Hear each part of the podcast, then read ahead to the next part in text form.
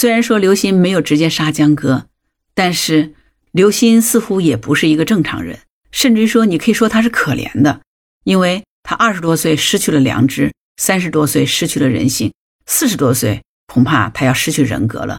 不管未来如何，反正当下刘鑫已经让全网看到了他的真面目，对吧？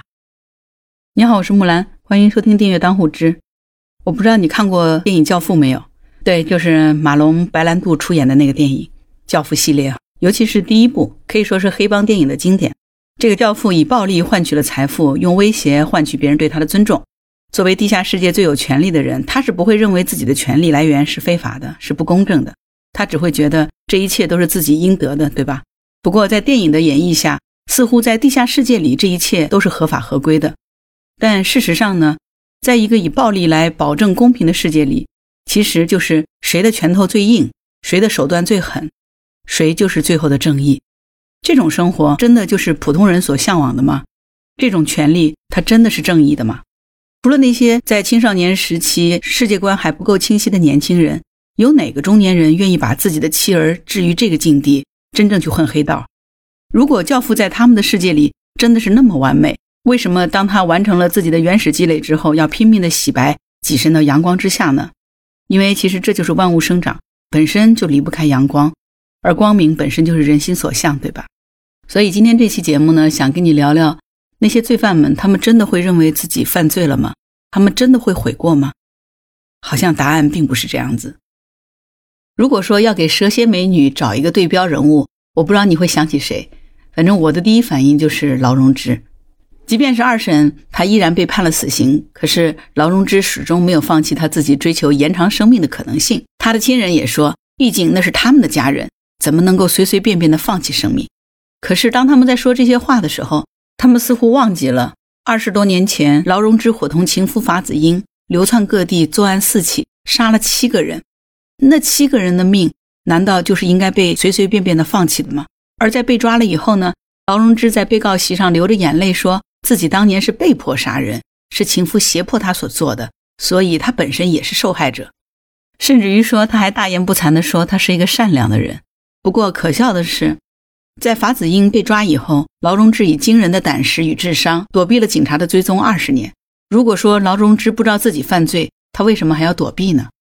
所以当二十多年后他站在被告席上受审的时候，一把鼻涕一把泪的哭诉他这二十多年来从未做过违法乱纪之事。这样的表述听起来是不是让人觉得特别的滑稽，特别的可笑？所以，像劳荣枝这样一个为了金钱和享乐而不惜谋害他人生命的女魔头，她真的意识到她的错误了吗？她真的会为她曾经犯下的罪行而忏悔吗？不，她不会。她所有的表示自己认罪、表示自己后悔了、表示自己意识到错误了，甚至说百般的推责、耍无赖，都只是为了保住她的一条狗命而已，对吗？说完这个蛇蝎美女。我们再来说说那个曾经帅出天际的吴亦凡吧。在吴亦凡的事情刚刚爆料出来的时候呢，吴亦凡曾经发出声明，说自己如果违法，就一定会接受法律的制裁。我想，没有人比吴亦凡自己更清楚到底有没有犯罪了吧？这条微博是他当着全世界的面发出来的，他否定自己犯罪。当然，最后的结果也很明确哈，直接打脸，而且这个脸打得啪啪响。最终，吴亦凡是被判十三年，再加上驱逐出境。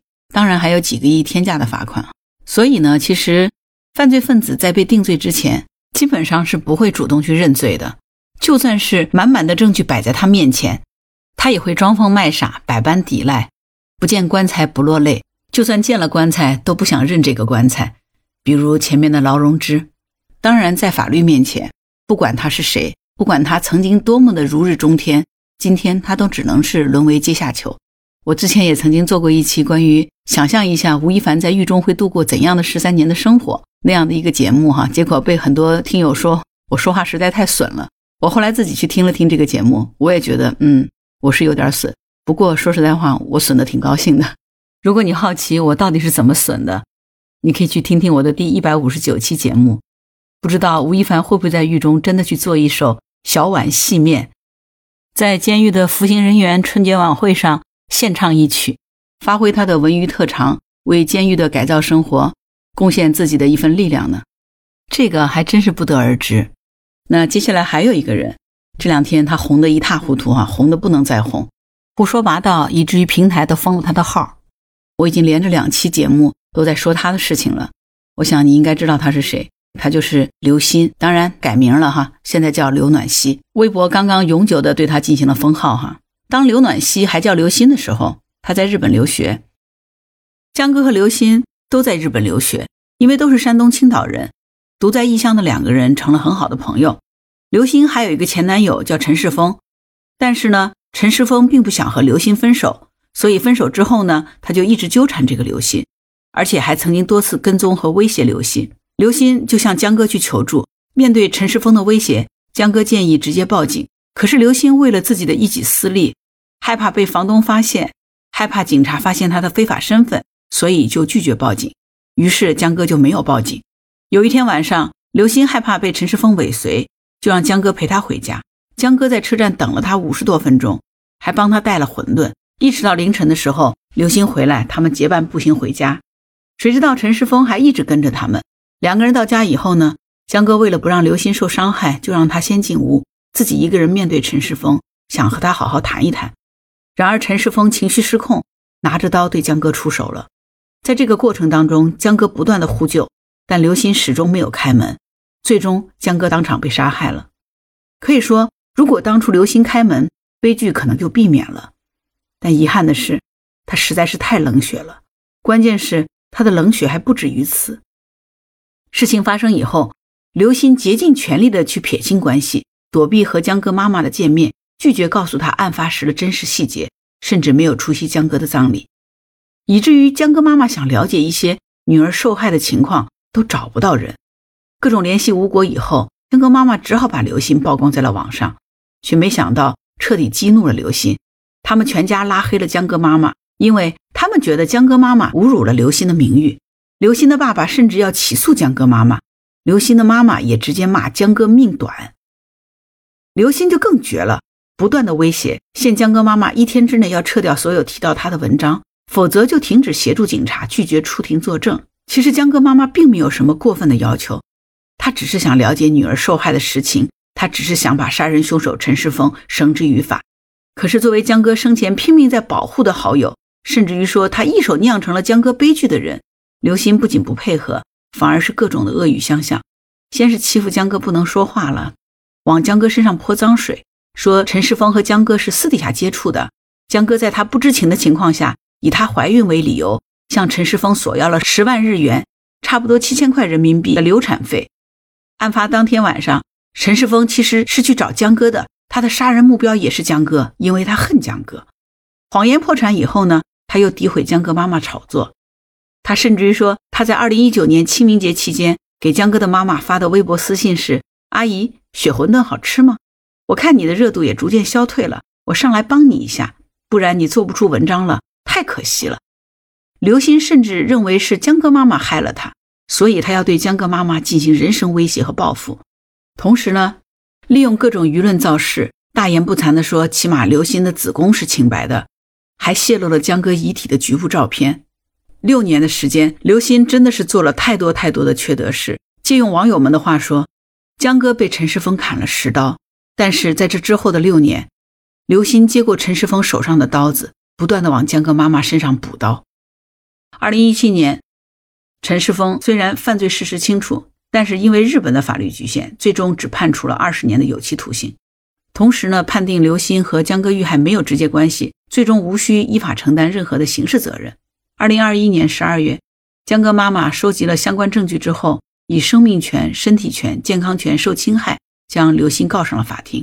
最终一审判定，刘鑫于判决生效之日起十日内赔偿江歌妈妈各项经济损失四十九点六万元。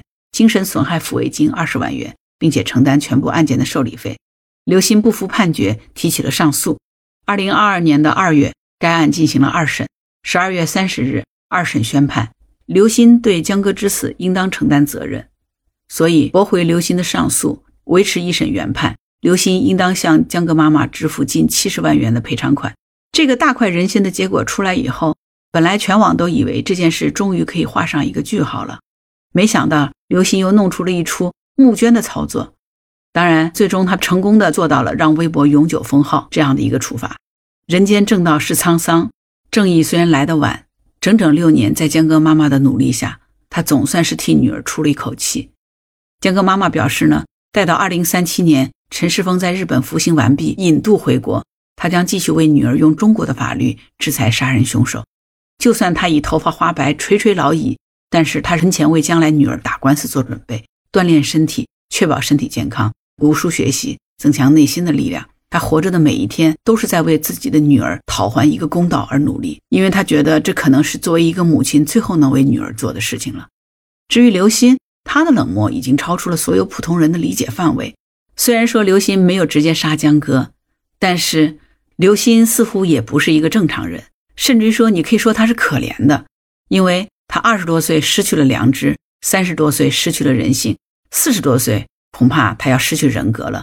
不管未来如何。反正当下，刘鑫已经让全网看到了他的真面目，对吧？经过了这些事儿，不知道刘鑫会不会有所改变呢？好啦，今天节目就到这儿。你觉得刘鑫会吸取教训，从此以后开始做个人吗？